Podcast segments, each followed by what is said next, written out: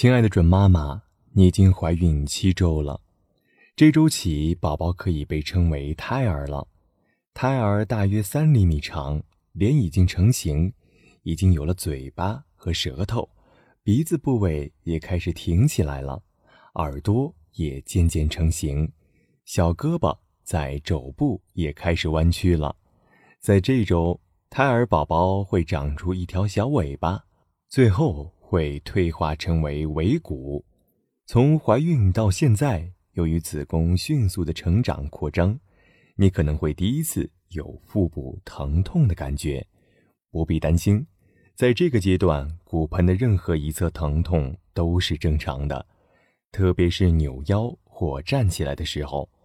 虽然你的腹部可能看起来还很平坦，而实际上你的子宫差不多已经有。一个拳头大了，长短五厘米左右，同时它还变得很柔软。